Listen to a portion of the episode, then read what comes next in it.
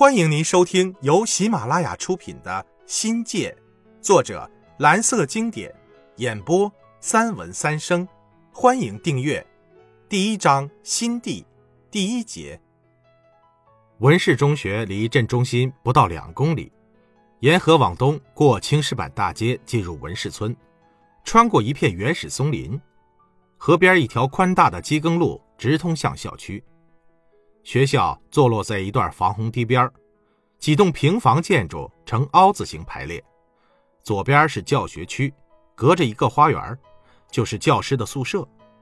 在教室的前边是操场，东面是一间宽大的礼堂，礼堂有个大大的舞台，便是同学们集训和过年过节唱大戏的地方。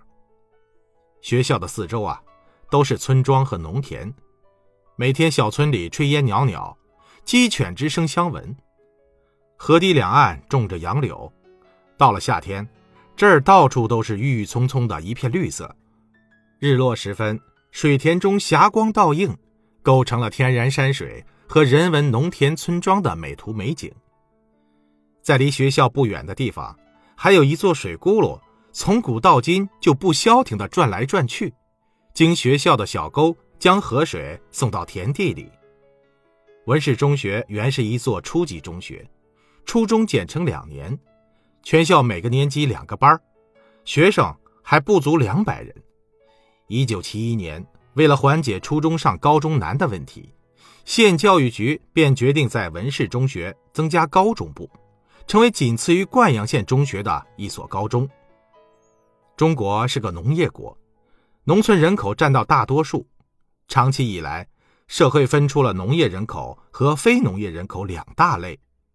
第一次将务农人员的职业固定化，直至这个世纪初才打破了这种城乡禁锢。在乡下生活久了，笔者对农村农民的境况略知一二，直观地体会到了这种人口划分的弊端。农村与城市的差距越来越大，不光是教育，就工作而言。农村人口啊，进入城市就业的路很窄，出口很小，无外乎招工、参军、考校三条途径。参军提干显然少，且要求高。我姐夫正是通过这个渠道完成了从农业人口向非农业人口的转变。招工则完全在国家或政府的需求情况下才碰巧发生。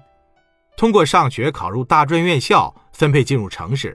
就成为许多农村青年唯一公开公正的渠道，也是众多农村青年们能变成城里人的理想和追求。初中啊，属于义务教育，成分论的影响和约束力并不大。一般情况下，小学毕业后的大多数人都能顺利进入初中。当时国家并没有强求适龄青少年接受义务教育，没有所谓辍学一词。读不读书纯属个人行为，简单和实用是那个时期教材的特点，有点像现在的职业教育，都是为了学工学农服务的。教学内容里呢，充斥着大量的农村实用知识。开设的课程有语文、数学，还有物理和化学、生物。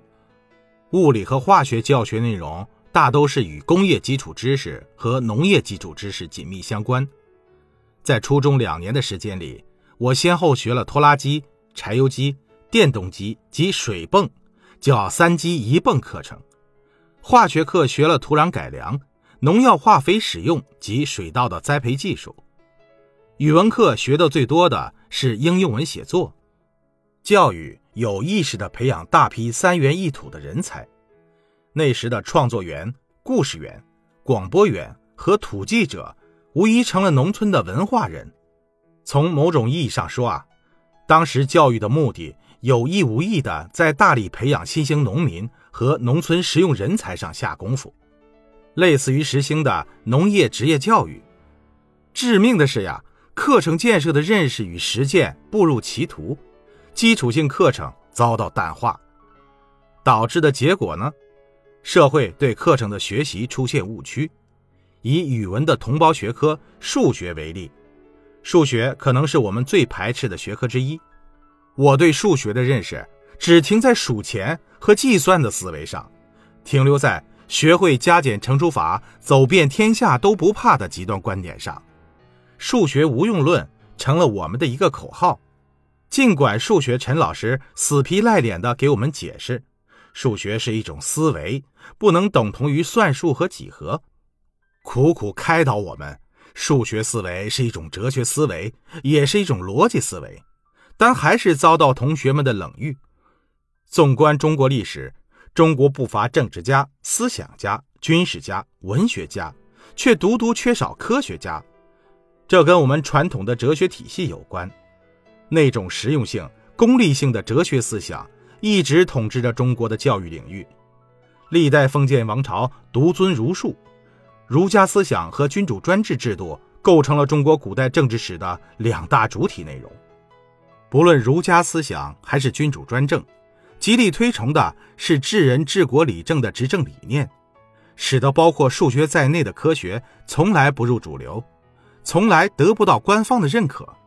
最直接的表现是科举制度不考数学，一旦中举便功名成就，便有了金钱和社会地位。科学能带给人们的最多只是一种生活技能。少数研究科学的人只停留在工匠层次，因为没有社会机制，自然科学被边缘化，导致中国没有产生近代科学。近代科学未在中国产生的原因有很多。有意识形态的，诸如哲学、思维和文化方面的原因，也有制度等上层建筑方面的原因，最终啊，都要反映在教育的层面上。我们现在知道，数学是一切自然科学之母，没有数学就没有现代科技，没有现代生活，也就没有现代文明。但那个时期的我们，同样犯了老祖宗所犯的错误，把一切基础科学。给抹黑了。这种极端的意识形态，至少对我是有影响的。我的确不喜欢数学，学数学太伤脑细胞了，无休止的计算、推理、演绎，令人沮丧崩溃。数学与我们成了一门苦学，所以干脆懒得学。一生数学无用论，多少能让人把对学数学的痛苦记忆和不满发泄出来。我对数学无爱，根本不知道数学还有一个研究领域。我有必要学好数学吗？所以我的数学历来是最不灵通的。后来啊，我女儿在国外留学，学的是统计学，多少从心里呀弥补了自己当年的愚昧和无知。听众朋友，本集已播讲完毕，欢迎订阅，精彩继续。